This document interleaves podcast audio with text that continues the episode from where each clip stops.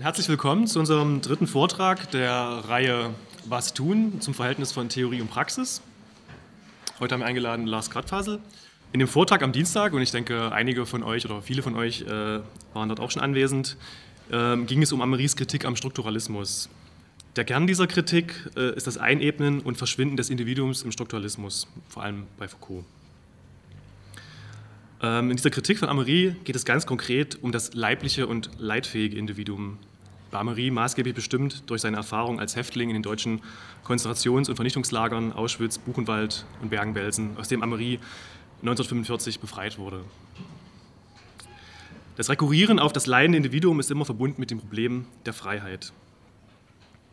Was bei Amery aus der Erfahrung des Holocaust zu Recht als fundamentale Maßgabe erscheint, nämlich die Freiheit des Individuums und diese zu Recht in das Zentrum von Gesellschaftsanalyse und Kritik zu stellen, zeigt sich im Blick auf die gesellschaftlichen Verhältnisse als Dilemma.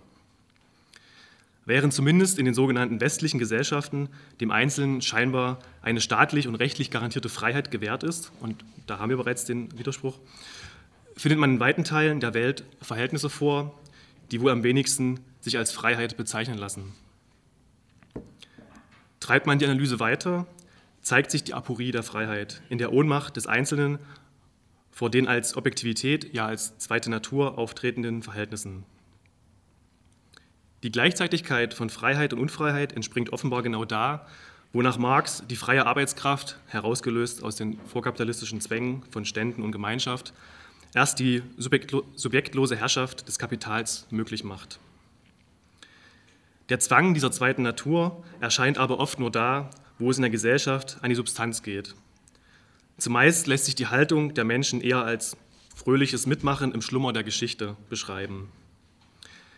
Dieses affirmative Verhältnis zur Ohnmacht thematisiert auch der französische Schriftsteller Alfred Jarry in der Szene der äh, drei freien Männer aus dem Stück König Ubu.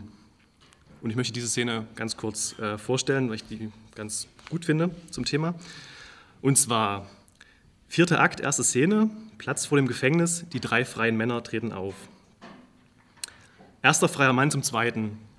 Wohin, Kamerad? Zum Exerzieren wie jeden Morgen? Hoho, ich glaube, du gehorchst. Zweiter freier Mann. Der Korporal hat mir verboten, morgens um diese Zeit zum Exerzieren zu gehen. Ich bin ein freier Mann, also gehe ich jeden Morgen zum Exerzieren. Erster und dritter freier Mann.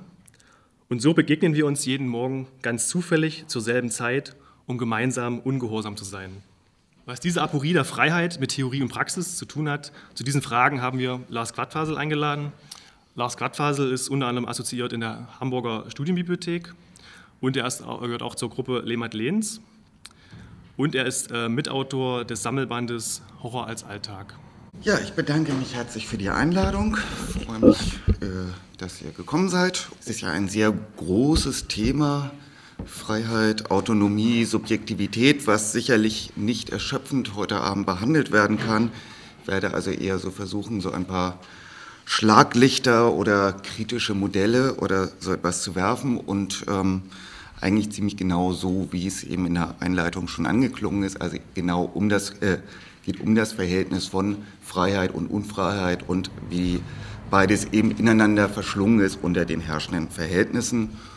Begriffe wie Freiheit, Autonomie, Selbstverwirklichung, Kreativität und so weiter sind immer Schlagworte, sagen sich emanzipatorisch, revolutionär, wie auch immer verstehen, der Bewegung gewesen, sind aber gleichzeitig, und das ist vielleicht eine Erfahrung, die sich nach 68 nochmal verstärkt haben, sozusagen rekuperiert worden, wie das bei den Situationisten heißt, zu herrschaftlichen Zwecken. Wenn einem also heute die Rede von Freiheit, Autonomie oder Selbstverwirklichung begegnet, dann eigentlich ziemlich genau in Gestalt von Repression und Unfreiheit, in Gestalt von einer totalen Beschlagnahme der Menschen, die als Ich AG zum Beispiel auf dem Markt ihr Glück und ihre Bestimmung suchen sollen und dabei eben nicht nur wie wie äh, früher Arbeiter ihre Muskeln verausgaben, sondern wirklich ihre gesamte Persönlichkeit, ihre Teamfähigkeit, ihre Schlüsselqualifikationen, ihre Emotionen.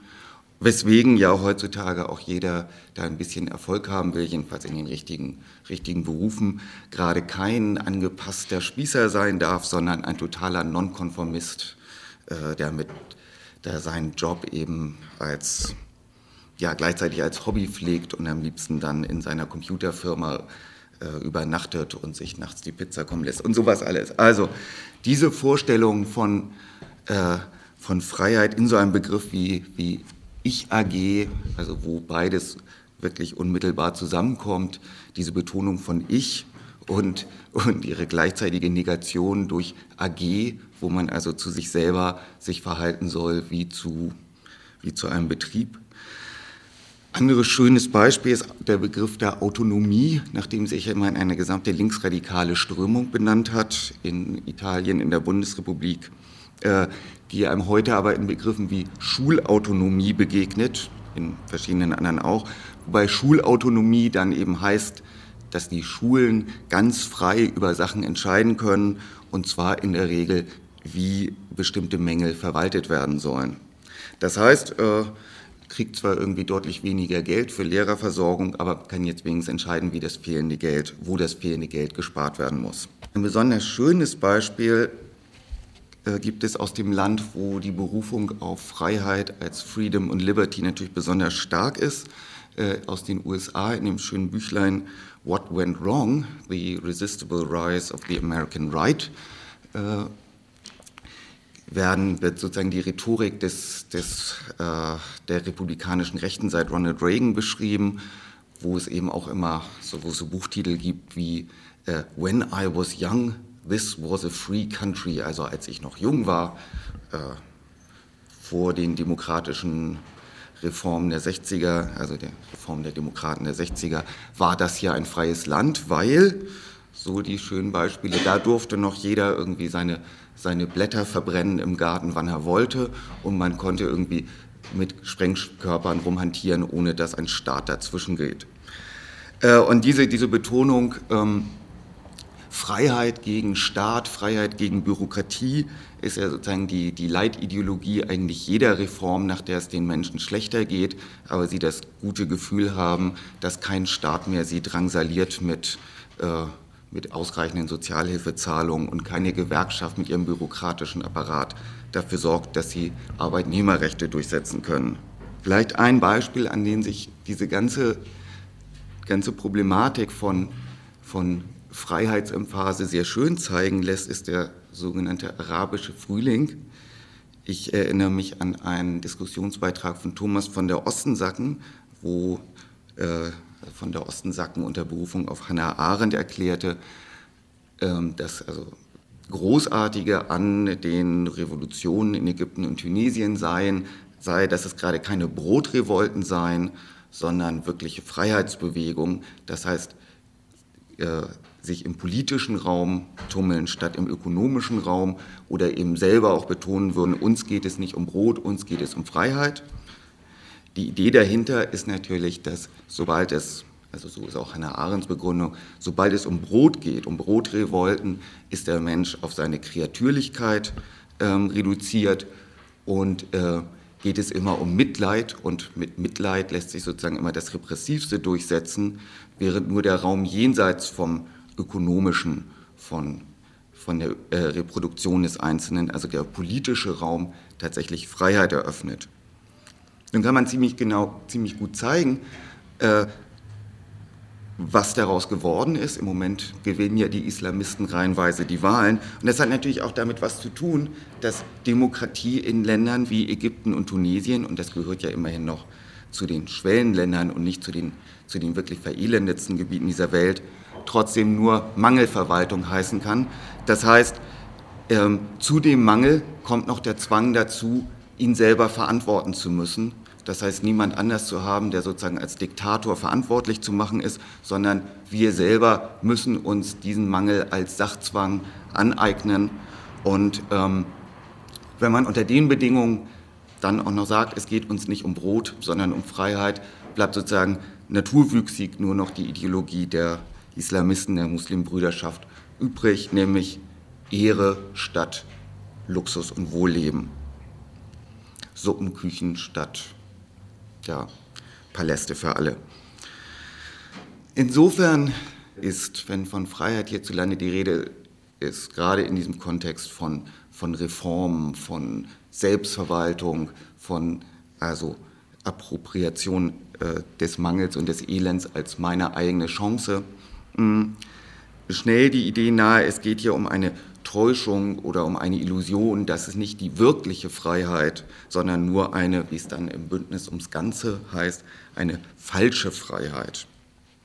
Äh, nur zeigt sich gerade, denke ich, in dieser ganzen Ambivalenz der Berufung auf Freiheit zu herrschaftlichen Zwecken wirklich die Problematik eines, von Begriffen wie Freiheit und Autonomie selbst. Ähm, und die Problematik besteht darin, dass ich nicht einfach einen wirklichen, echten Freiheitsbegriff gegen einen falschen Freiheitsbegriff stellen kann, sondern eigentlich gerade als Materialist, als Kommunist, als Revolutionär, wie auch immer, der nichts gelten lassen will, ähm, nichts Übernatürliches gelten lassen will, kein Gott, keine Seele, wirklich die größten Probleme habe, ähm, einen Begriff wie Freiheit, wie Autonomie theoretisch zu fundieren. Äh, weil jede Konzeption von Freiheit ja eine ist von mehr als Natursein ähm, und deshalb üblicherweise genau eine übernatürliche Instanz auch braucht. Konkret meint das gerade der Materialismus, äh, gerade, gerade revolutionäre Theorie, erklärt das Handeln des Individuums ja gerade nicht aus einfach dessen eigenen Entschlüssen, die er oder sie verwirklicht, sondern aus den Bedingungen, die die Geschichte produziert hat, die die Gesellschaft stellt und die wiederum Geschichte und Gesellschaft als Vermittlung des Zwangs ähm, Stoffwechsel mit der Natur zu treiben, das heißt als die Form der menschlichen Aneignung von Natur, als Vermittlung des Naturzwangs oder anders aus der Produktion. Produktion aber wiederum ist selber nur ein Begriff, der zu verstehen ist als Produktion von Freiheit von Naturzwang. Ein Begriff wie Geschichte setzt einen qualitativen Wandel voraus, das heißt ein Anderswerden können der Dinge, sonst wäre es eben keine Geschichte, sondern gleichbleibendes Kontinuum. Und erst recht die Revolution, die Vorstellung eines qualitativen Sprungs in ein, wie es bei Marx ja auch heißt, Verein freier Menschen. Die Aporie ist also einerseits, wie kann ich überhaupt einen solchen Begriff theoretisch fundieren? Andererseits, wenn ich sage, ähm, okay, es gibt ihn jetzt noch nicht, Freiheit ist etwas Hergestelltes, dann muss ich, dann setzt diese, diese Vorstellung einer zukünftigen, erst noch herzustellenden Freiheit der Menschheit voraus, dass eben jetzt schon die Möglichkeit besteht, äh, diese Freiheit herzustellen. Das heißt, dass die Freiheit, die erst hergestellt werden soll, ähm, selber schon wiederum einen freien Akt der freien Produzenten voraussetzt. Dass es ohne Begriffe wie Freiheit und Autonomie ihrer ganzen theoretischen Problematik zum Trotz nicht geht, kann man sozusagen am Gegenbeispiel sehr schön zeigen.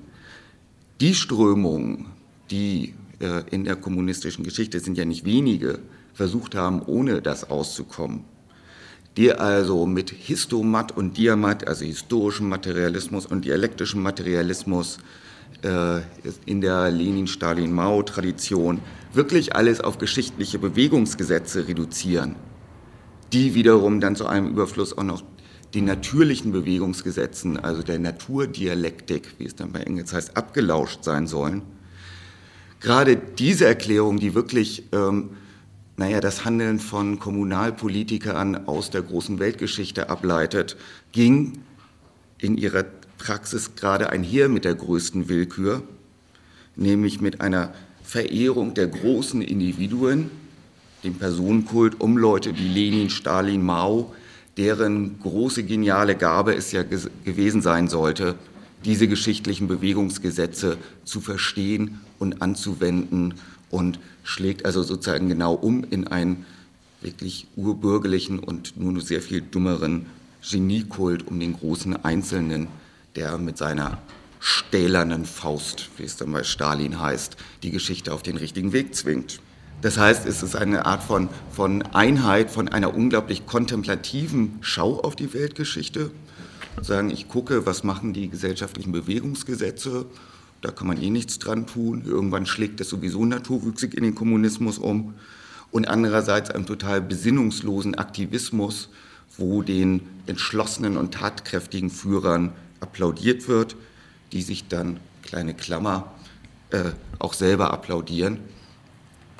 Also wenn ein kommunistischer, ein stalinistischer Führer irgendwie redet, dann applaudieren natürlich die Leute, aber der stalinistische Führer muss auch immer applaudieren, weil ja aus ihm der Weltgeist spricht und nicht die einzelne Person und er applaudiert dann sozusagen diesem Weltgeist mit.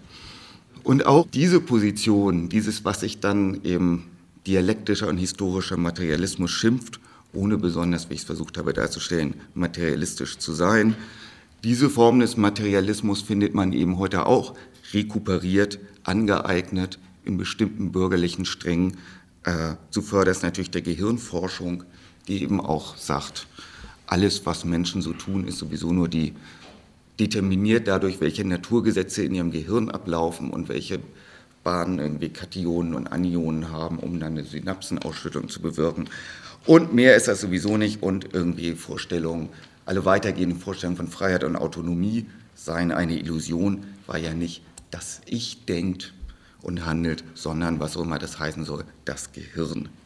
Bemerkenswerterweise geht, geht sozusagen diese Husset von äh, von Freiheits- und Autonomiepropaganda in dieser Form, wie ich sie versucht habe darzustellen, für Selbstverwirklichung in der Arbeit, in der Ich-AG, ganz wunderbar zusammen mit der José von Gehirnforschung und von Leuten, die sagen, dass Vorstellungen von Autonomie, Subjektivität, Selbstbestimmung doch sowieso nur ein großer Tüdelü sein, mit dem man jetzt endlich dank der neuen Computertomographie-Techniken aufräumen kann.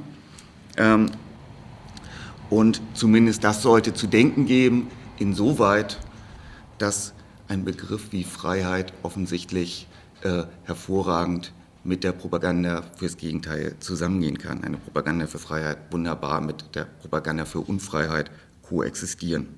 Ich denke, dieses Moment ist gerade in dem, ähm, was Karl Marx selber über Freiheit zu sagen hat. Er ist ja nicht in dem Sinne irgendwie ein Philosoph, der sich die großen Fragen der Menschheitsgeschichte nochmal stellt. Aber ähm, sagen, solche, solche Fragen wie Freiheit tauchen eigentlich immer eher nur in, in kleinen Abschweifungen auf. Aber gerade dort zeigt sich, zeigt sich es eigentlich in ihrer ganzen Komplexion.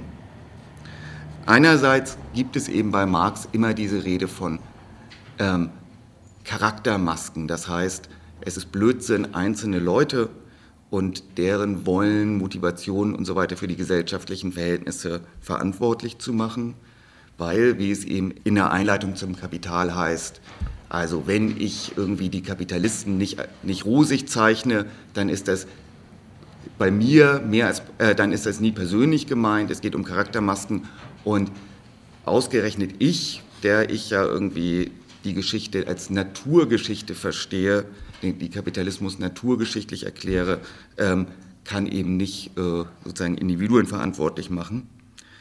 Aber diese, diese Sprache von Naturgeschichte, von Charaktermaske ist natürlich nicht rein deskriptiv, sondern immer auch polemisch. Das heißt, ähm, polemisch gegen Verhältnisse, die eben wirklich funktionieren, als wären sie von Natur und äh, den Individuen, die sie konstituieren, gar nicht zugänglich. Ebenso polemisch verhält es sich ja auch mit dem in der Einladung heute zitierten Begriff von der doppelten Freiheit des Lohnarbeiters, also wo Marx ähm, sehr lapidar über die, die ganze Freiheitsemphase der Bürger sagt, naja, okay, die findet sozusagen ihrem, ähm, das Kapitalverhältnis braucht halt eben die Freiheit in Gestalt des doppelt freien Lohnarbeiters. Doppelt frei heißt eben einerseits, frei, seine Arbeitskraft auf dem Markt an den meistbietenden zu verkaufen. Ähm, heißt aber zweitens und als Voraussetzung des ersten frei von Produktionsmitteln sein. Das heißt, äh, nicht zu haben außer die eigene Arbeitskraft und deshalb allein schon, um nicht verhungern zu müssen, ähm, gezwungen zu sein, diese zu verkaufen. Meistens wird sozusagen als als polemische Pointe nur dieser zweite Teil mitgedacht, die, äh, wie noch in dem, in dem, schönen Liedtitel Freedom is just another word for nothing left to lose. Äh, aber die erste Bestimmung ist ebenso unabdingbar. festzuhalten, dass es eben tatsächlich eine Differenz gibt zwischen Lohnarbeit und Sklaverei. Da zeigt sich auch sehr, dass das eben nicht einfach als, als Illusion oder Täuschung oder sowas zu verstehen ist, diese Freiheit, weil sie sozusagen ganz praktische, materielle Wirkungen hat. Und es gibt ein schönes Zitat von Marx aus den ökonomischen Manuskripten 61-63, wo er sagt, dem Sklaven gegenüber wird diese Arbeit, also des freien Lohnarbeiters, produktiver, weil intensiver und kontinuierlicher, indem der Sklave nur unter dem Antrieb äußerer Furcht, aber nicht für seine Existenz arbeitet, die ihm nicht gehört. Der freie Arbeiter dagegen angetrieben von seinen Wants, also seinen Bedürfnissen. Das Bewusstsein der freien Selbstbestimmung, der Freiheit, macht den einen zu einem viel besseren Arbeiter wie der andere, Dito das Gefühl der Responsibility, der Verantwortung, da er wie jeder Warenverkäufer responsibel für die Ware ist, die er liefert und sie in gewisser Qualität liefern muss, soll er nicht von anderen Warenverkäufern derselben Spezies außer Feld geschlagen werden. Und ich finde, das ist, bringt sozusagen wirklich sehr schön diese ganze äh, Selbstverwirklichungsscheiße von, von heute auf den Punkt, worum es da geht. Aber eben Freiheit ist eine Produktivkraft des Lohnarbeiters, also tatsächlich ein materialistisch zu bestimmendes Phänomen. Aber man kann noch weitergehen, dass nämlich in diesem Begriff des, des freien Lohnarbeiters tatsächlich auch ein Verhältnis von Arbeit, Arbeitskraft und Freiheit sich niederschlägt, dessen eine Dimension eben ist, wo Marx sagt, dass diese, auch diese Freiheit von Produktionsmitteln nicht einfach nur etwas, etwas Schlechtes und Verkehrtes ist, sondern auch Vorbedingung eines Besseren. Wo Marx also vor allen Dingen in den Grundrissen davon spricht, dass die Auflösung der ursprünglichen Einheit des Arbeiters mit den Arbeitsmitteln, das heißt sozusagen das Verwachsensein mit Grund und Boden in äh, agrarischen Verhältnissen, äh, natürlich eigentlich eine Beleidigung der menschlichen Möglichkeiten ist und dass die, die Trennung des Arbeiters von aus, also die Herauslösung aus dieser ursprünglichen Einheit, die Trennung von Arbeiter und Arbeitsmittel, ähm, Voraussetzung ist, dass überhaupt äh, Arbeit dem freien Lohnarbeiter etwas Äußerliches und der Möglichkeit nach Gleichgültiges wird, dass er also nicht mehr über seine produktive Tätigkeit bestimmt wird.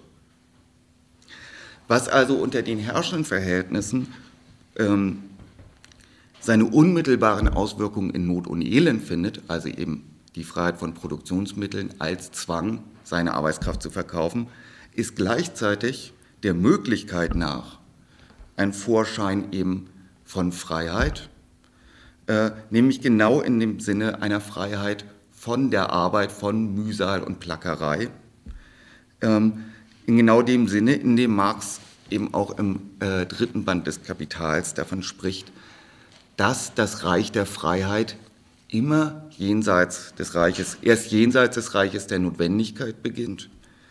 Und die Notwendigkeit ist eben verstanden als Stoffwechselprozess mit der Natur, als deren produktive Aneignung, wo Marx sagt, okay, die kann man, die kann man sinnvoller, rationeller regeln, ähm, aber Voraussetzung für das menschliche Reich, äh, für ein Reich der Freiheit, eben für des, Ausdehnung ist sozusagen erste Voraussetzung die, die Begrenzung, Verringerung des Arbeitstages. Also je weniger Arbeit, je mehr Freiheit. Nur bleibt es, und das ist dann natürlich die materialistische Pointe, nicht bloß bei dieser idealistischen Gegenüberstellung, die es ja auch eben natürlich schon in diversen äh, antiken bis bürgerlichen Konzeptionen gibt, sondern geht wiederum in die geschichtliche Bestimmung der Arbeit selbst ein, des produktiven Verhältnisses zur Natur, ähm, ist eben Schlüssel zu dem, was bei, bei Marx dessen scheinbarer Produktivismus ist, wo dann eben immer die MLer äh, auch, also in, in der Sowjetunion, in der DDR, ihren ganzen, äh, ihre ganze Arbeitspropaganda, wie toll Schuften ist, mit Marx-Zitaten belegen konnten. Wenn Marx aber eben davon schreibt, dass zum Beispiel die Industrie das aufgeschlagene Buch der menschlichen Wesenskräfte ist, also der menschlichen Potenzen und Fähigkeiten, dann ja eben nicht in dem Sinne, dass in der Industrie der Mensch so erst wirklich zu sich selber kommt, ähm, erst wenn der Schweiß rinnt, dann ist man wahrhaft Mensch, sondern weil in der Industrie gerade die Fähigkeit angelegt ist, sich aus dem bloß Naturhaften, dem bloßen sein Leben irgendwie fristen müssen, sein Dasein erhalten zu müssen, ähm, weil darin die Möglichkeit enthalten ist, sich gerade aus diesem bloß Naturhaften zu lösen, eben mehr sein zu können, mehr zu können als bloß zu überleben. Man konnte diese Bestimmung bis hin wirklich in die, in die Wertbestimmung im Kapital selber hm, verfolgen. Ich, ich deute jetzt, jetzt gerade nur mal an. Die Frage ist nämlich, also die meisten Leute wissen ja, dass Marx sagt, okay, Wert, Wert ist äh, verausgabte äh, gesellschaftlich durchschnittlich notwendige Arbeitszeit. Ähm, und die Frage ist, warum ist eigentlich nur menschliche Tätigkeit, das heißt Arbeit, das, was Wert und Mehrwert schafft und nicht zum Beispiel ähm, das, was so ein Tier, was so ein, so ein Ochse zum Beispiel tut.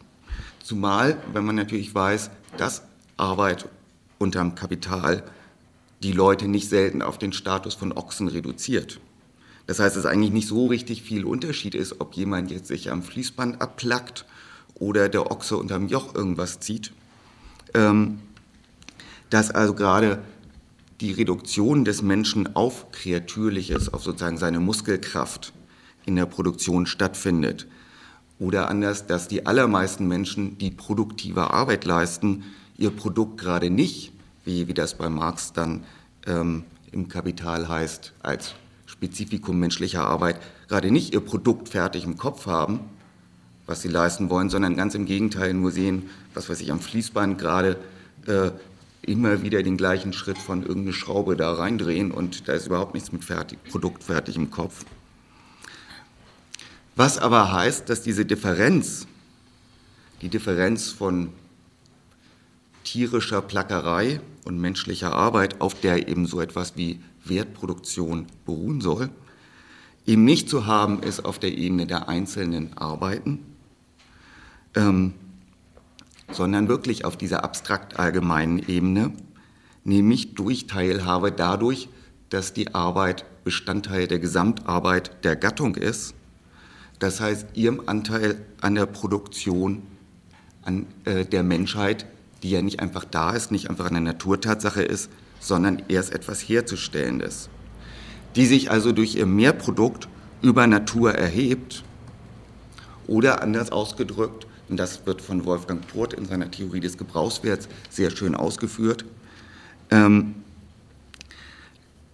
dass die Plackerei, äh, die die Menschen tun, dieser ganze furchtbare Zwang, den sie sich auch antun, rückwirkend aus der Perspektive des Vereins freier Menschen als Beitrag zu seiner Herstellung erscheint. Nämlich eben tatsächlich in diesem Sinne, dass es ein Beitrag war zur Abschaffung des Zwangs zur Plackerei, dass die Sachen, die alle hergestellt worden wurden, die Maschinen und so weiter, wirklich den Nutzen hatten, ähm, menschlichen Bedürfnissen zu dienen und nicht der blinden Wertverwertung.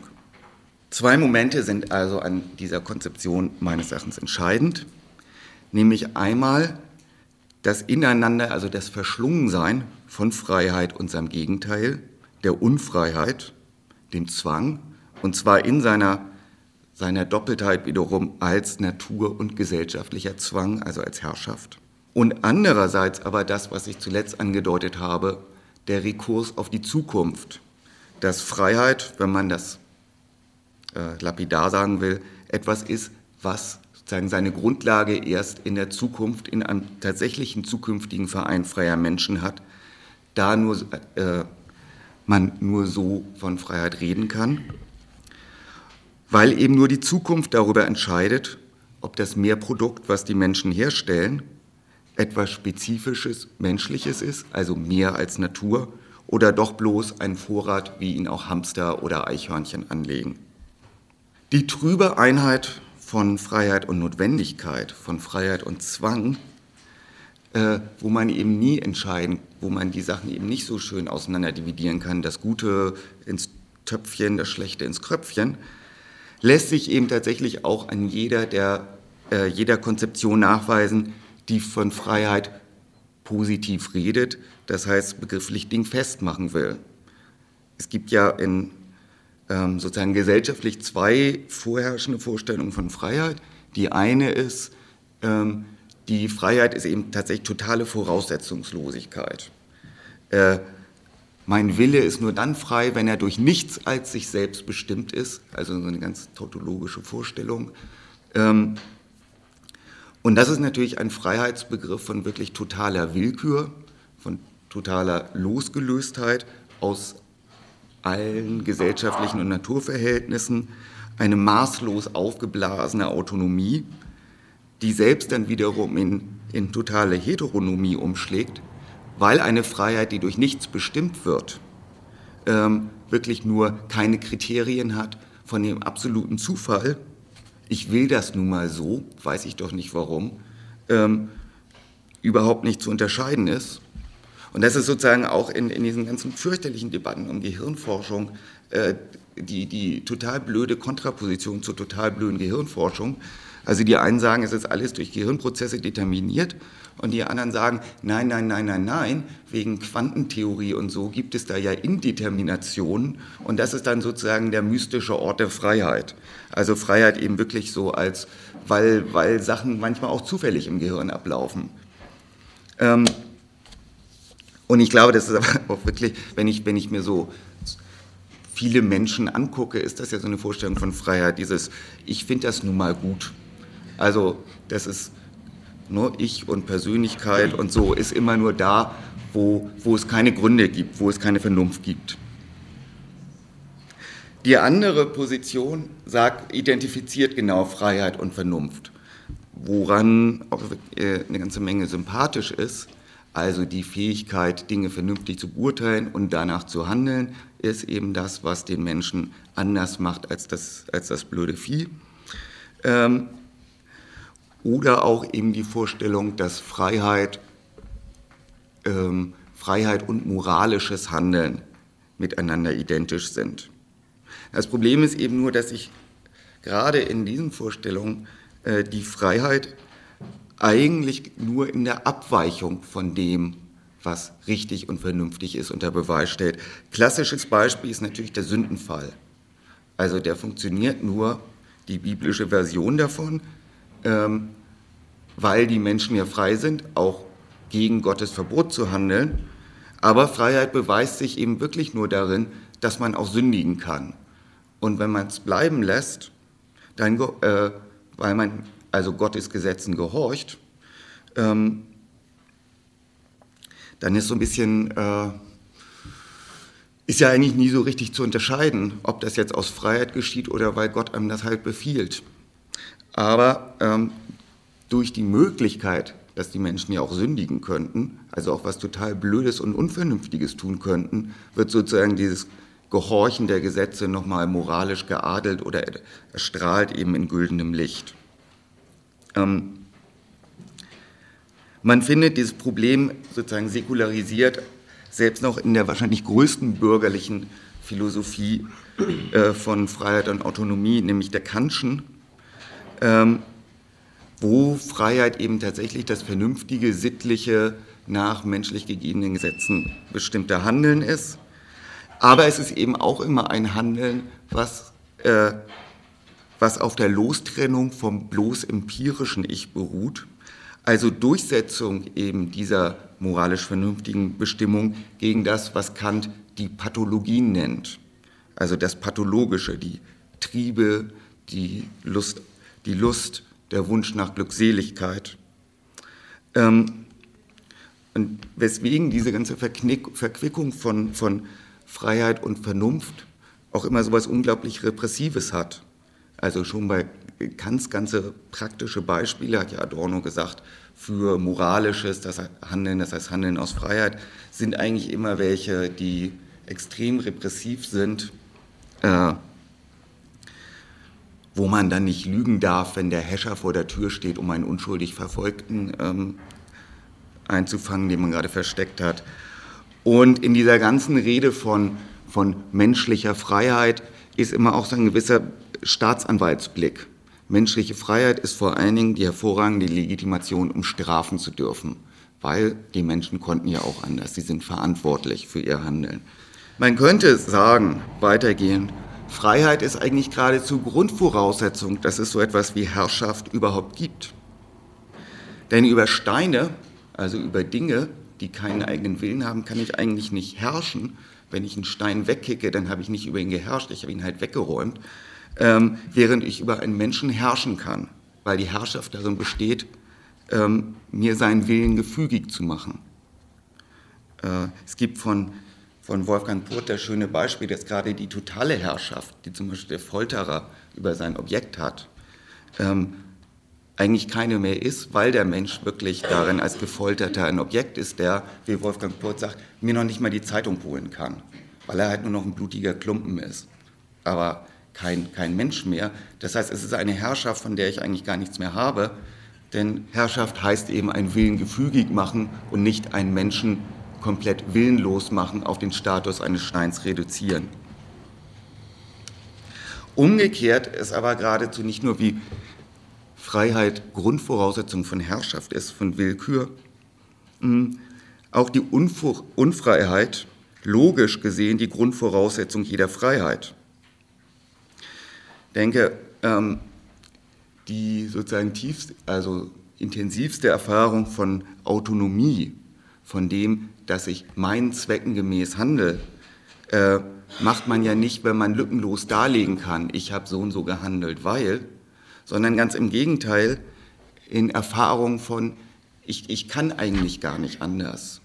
Ähm, ich kann mir, ich kann mir äh, selbst nicht erklären, warum ich jetzt irgendwie diese Person, ich will es auch gar nicht, warum ich diese Person so abgöttisch liebe, dass ich irgendwie alles für sie tun würde und ähm, oder ich handle, ich handle einfach aus einem inneren, inneren Zwang heraus, meiner Sache treu zu bleiben, gegen jeden pragmatischen, vernünftigen Selbsterhaltungsimpuls, indem ich eben, keine Ahnung, gegen die Diktatur opponiere oder so. Das heißt, dass gerade die Autonomieerfahrung, also das, wo man tatsächlich mal das Gefühl hat, als Individuum zu handeln, welche sind, ähm, die einem gar nicht gar nicht recht transparent sind, die sozusagen im Dunkel des, des Augenblicks, die einem in dem Moment selber überraschen, was tut man da, die einem also selber als eben so dieses Ich konnte nicht anders. Ähm, anders hätte ich mir nicht in den Spiegel gucken können oder so erscheinen. Äh, bei, bei Walter Benjamin gibt es gerade für diesen Umschlag von dem, was mir widerfährt, in etwas, was er leibhaftige Geistesgegenwart nennt, also eben einer tatsächlichen äh, Erfahrung von mh, hm, Herr über die Lage zu sein, Haltung zu beweisen. Äh, ein, ein Beispiel aus der Antike, wo Benjamin sagt, also noch die Antike hatte das ein Begriff wahrer Praxis und Scipio, also der römische Eroberer Karthago, betritt zum ersten Mal afrikanischen Boden, in, also landet in Karthago, geht vom Schiff runter, äh, stolpert dabei und im Stolpern ruft er dann Te neo te terra africana, also ich ergreife dich afrikanische Erde. Also sozusagen verwandelt dieses Stolpern, das, was ihm bloß widerfährt, in eine Geste des Triumphs. In diesen Umschlagssituationen ist Freiheit tatsächlich denkbar. Denn gegen die Vorstellung, diese beliebte Rede, Freiheit ist an sich immer schon da. Äh, die Menschen seien an sich frei, die aus mir nicht ganz erfindlichen Gründen selbst Gerhard Scheid in seinem neuen Buch über den quälbaren Leib irgendwie pflegt. Ähm, äh, oder in diesen Formen von egal was ist, ich kann ja immer noch frei entscheiden, denn ähm, wenigstens meine Gedankenfreiheit kann mir ja niemand nehmen. Also gegen alle diese Vorstellung, Freiheit sei wie ein Ding immer schon da an sich, ist im Gegenteil ja darauf zu beharren, dass es einen Einschnitt braucht. Denn der Säugling, also sozusagen die erste Form des Menschen, ist ja die unfreieste, die man sich denken kann. Nicht sprachbegabt, hat keine Herrschaft über seine Muskeln, ist vollkommen abhängig von anderen, ist also das unfreieste Ding, was es gibt. Und aus diesem unfreiesten muss in irgendeiner Form ein Übergang stattfinden in etwas Freies, genau wie überhaupt die Vorstellung eines Vereins freier Menschen ähm, immer voraussetzt, dass es einen Übergang aus bloßen Naturwesen in Meer gegeben hat, in ein Meer als Natur. Und dieser Übergang, dieser Umschlag kann sich wiederum ja nur in den Formen der Entfremdung und der Autorität vollziehen. Ich nehme da nur mal ein Beispiel, weil ich gerade beim Säugling war. Äh, Sprachentwicklung. Also die meisten Leute würden ja schon sagen, dass Sprache, sprechen zu können, eine wesentliche Vorbedingung ist für Freiheit, weil es nur da, dadurch die Welt aneignbar wird in Form von Sprache. Dass Sprachentwicklung aber gerade etwas ist, was ich mir selber, wofür ich mich nicht entscheiden kann. Man kann einem Kind nicht erklären, Sprache ist was total Sinnvolles. Das kann es ja nicht verstehen. Sondern das Kind ahmt, ahmt die Autoritätsperson nach, die spricht, blabbert halt erstmal irgendetwas sinnlose Laute vor sich her und irgendwann wird daraus was Sinnvolles. Also entsteht eben durch etwas, durch Mimik und durch, äh, durch Nachahmen einer Autoritätsperson in deren Autorität, dass das schon sinnvoll ist, diese komischen Laute auszustoßen, man vertraut. Kleine Bemerkung am Rande. Zu den schwerst erlernbaren Begriffen oder schwerst erklärbaren Begriffen gehört ja das Wort Ich, also sozusagen der, der Gipfel der Autonomie, Ich sagen können, ist erstmal, wenn man das übt, äh, wenn man sich das versucht anzueignen, eine unglaubliche Entfremdungserfahrung, weil ich, anders als zum Beispiel der Stuhl oder der Tisch, nichts ist, worauf ich zeigen kann. Wenn ich sage, ich, muss das Kind verstehen, dass es auch sich selber so nennen kann und dass das nicht mein Name ist, also nicht so Mama, Papa oder was auch immer, sondern eben, ähm, dass dieses Wort, was die anderen gebrauchen, mir auch zur Verfügung steht. Also dieser, sozusagen dieses kleine Partikelchen, worin alle ihre, ihre Individualität bezeichnen, ähm, sozusagen durch dieses Nadelöhr äh, muss ich erstmal gehen, um meine Besonderheit ausdrücken zu können als ich. Freiheit hat also überhaupt nur seinen Sinn als Fähigkeit, sich sozusagen all diese die Zwänge, die, die, das Heteronome, die Prägung und Disposition, die geschichtlichen Bedingungen ähm, und so weiter sich anzueignen, zu ihnen sozusagen unsere zu sagen, ähm, wie in der Marxischen Revolutionstheorie sich die Maschinerie, die, die Produktion, das, was die Menschen jahrtausende lang unbewusst, zwanghaft getan haben, ähm, als Voraussetzung, als Bedingung von Freiheit anzueignen, ähm, nachträglich eben zu dieser Voraussetzung des Vereins freier Menschen zu machen. Nur ist gerade diese Form der Aneignung des Umschlags von Zwanghaften in Freies nicht, nicht ums Ganze verschieden von dem, was im Kapit unter dem Kapitalverhältnis jederzeit passiert. Ich sagen müssen, zu der ganzen Scheiße von Zwängen und, ähm, und Begrenzungen ähm, Sinn herzustellen, wo das Sinnlose herrscht, das ist eben eine alltägliche Erfahrung. Man nennt sie auch Ideologie. Das heißt, niemand könnte ja existieren unter diesen Verhältnissen, ähm, wenn er sie immer nur als Zwang erfährt als, äh, und nicht auch in irgendeiner Form versucht, aus ihnen Sinn rauszuschlagen die in der Lohnarbeit, erstens ist das wunderbar, ist das Sinn, weil ich dann Geld habe und das und das machen kann, aber was weiß ich, äh, niemand verrichtet eine Arbeit sinnvoll, der wirklich nur Dienst nach Vorschrift tut, sondern man muss auch immer irgendwie, naja, ich will es ja doch gut machen und so. Also man muss sozusagen immer sich diese Zwänge aneignen, um überhaupt ähm, aus ihnen Sinn machen, also in bestimmter Art und Weise immer schon aus Freiheit handeln um eben die falschen Verhältnisse am Laufen zu halten und in ihnen zu existieren. Mein Fazit daher. Freiheit, Autonomie, Selbstbestimmung lassen sich tatsächlich nur negativ bestimmen, und zwar im dreifachen Sinne. Erstens in dem Sinne, wie ich es schon versucht hatte, des, des Umschlags. Es gibt sozusagen als Riss im Kontinuum der, des organischen Ganzen als, als Riss in den Kausalketten, in deren Lücken sozusagen die Möglichkeit des anderen auftaucht, die Möglichkeit des Umschlags, die Möglichkeit, dass es nicht so bleibt, wie es ist. Wie aber die ursprüngliche Form, die erste Erfahrung eines Risses in den Kausalketten, ein Sprung im Kontinuum des organischen Ganzen wahrscheinlich menschheitsgeschichtlich das Bewusstsein des Todes war, also etwas ganz und gar Unfreien. Ähm, so ist auch jede weitere Ausdehnung, das heißt jede Wirkung, jedes Frei, ähm, mit Herrschaft verschwistert, Teil der Dialektik der Aufklärung. Und das gilt selbst noch, und das hatte ich ja auch in der An Veranstaltungsankündigung geschrieben, das gilt selbst noch sozusagen rückwirkend. Selbst wenn es einmal einen Verein freier Menschen geben wird, der sagt, okay, gut, die ganze Menschheitsgeschichte ähm, war einerseits natürlich eine von Unfreiheit, aber hat die Bedingungen der Möglichkeit hergestellt für diesen Verein freier Menschen. Gerade wenn es ihn dann gibt, ähm, wenn er denkmöglich wird auch nur, ist ja überhaupt nicht mehr zu erklären, warum es ihn nicht schon längst gegeben hat.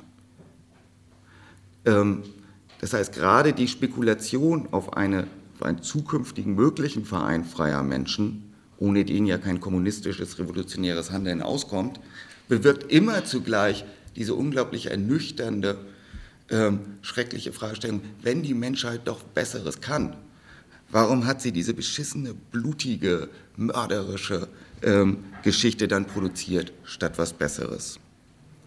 Ähm, ist also auch von, die Vorstellung von Freiheit hat eben auch immer dieses Moment von Trauer drinne.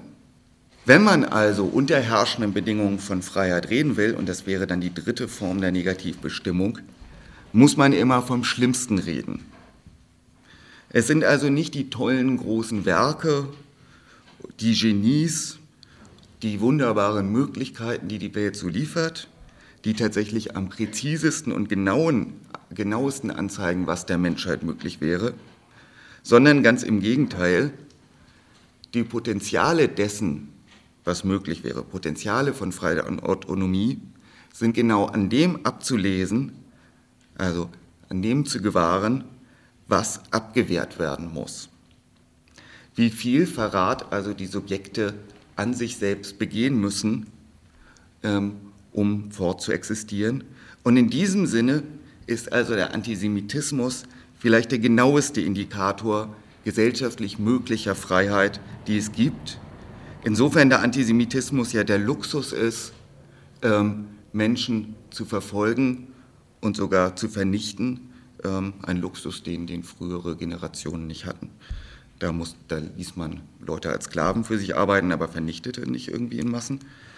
Dieser, äh, also ein Luxus, eine, das Überflüssige, was man sich gönnt, um jeden Gedanken an Luxus und Freiheit und Glück zu ersticken. Und je mehr man diese Gedanken eben ersticken muss. Äh, je zwanghafter also das Handeln wird, desto sehr kann man natürlich negativ eben zeigen, äh, sehen, was möglich gewesen wäre. Das wären erstmal die Thesen und ich bedanke mich fürs Zuhören.